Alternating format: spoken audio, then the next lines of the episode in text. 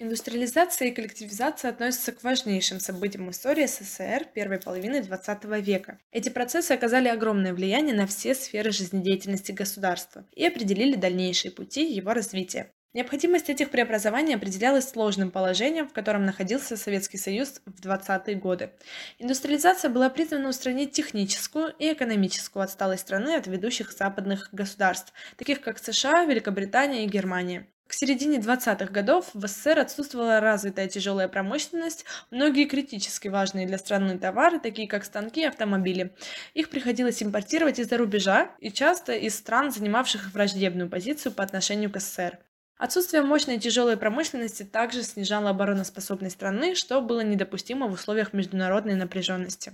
Индустриализация была проведена в два этапа, и в основном она охватила период с 1926 по 1937 года, то есть первые две пятилетки. Рассмотрим более подробно плюсы и минусы индустриализации.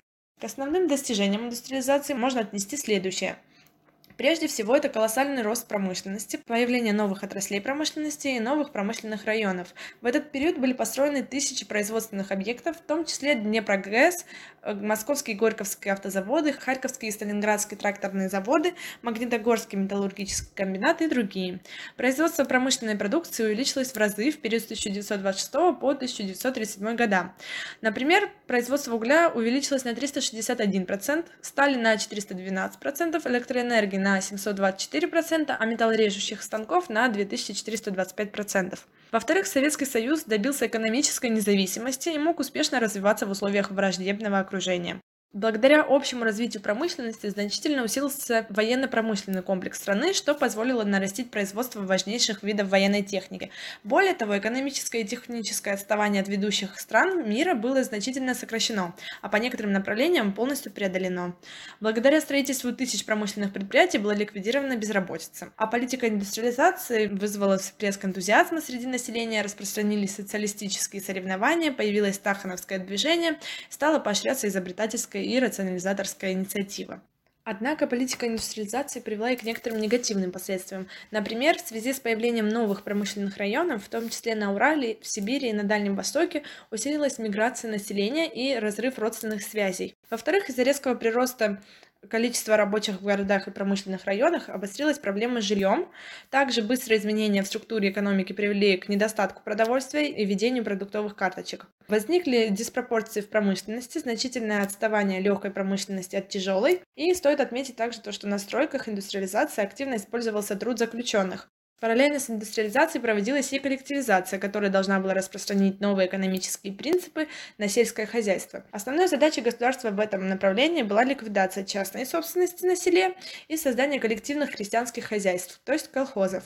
Основной этап коллективизации пришелся на 1928-1931 года. К основным достижениям коллективизации можно отнести следующее. Во-первых, достаточно короткие сроки удалось повысить урожайность до рекордных показателей. Например, валовый урожай зерновых в 1930 году составил 83,5 миллиона тонн и э, превысил знаменитый урожай в 1913 году. Также существенно выросли государственные закупки зерна и других сельскохозяйственных товаров. Были созданы тысячи колхозов, которые представляли собой сильные сельскохозяйственные предприятия. Более того, было устранено социальное неравенство на селе, значительно повысился уровень механизации сельского хозяйства, в колхозы были направлены тысячи тракторов и комбайнов. Стоит отметить то, что система централизованного распределения продуктов позволила постепенно отказаться от карточной системы и показала высокую эффективность в годы Великой Отечественной войны. Среди недостатков коллективизации необходимо выделить следующие. Прежде всего, начальный этап коллективизации сопровождался вспышками голода в разных регионах страны,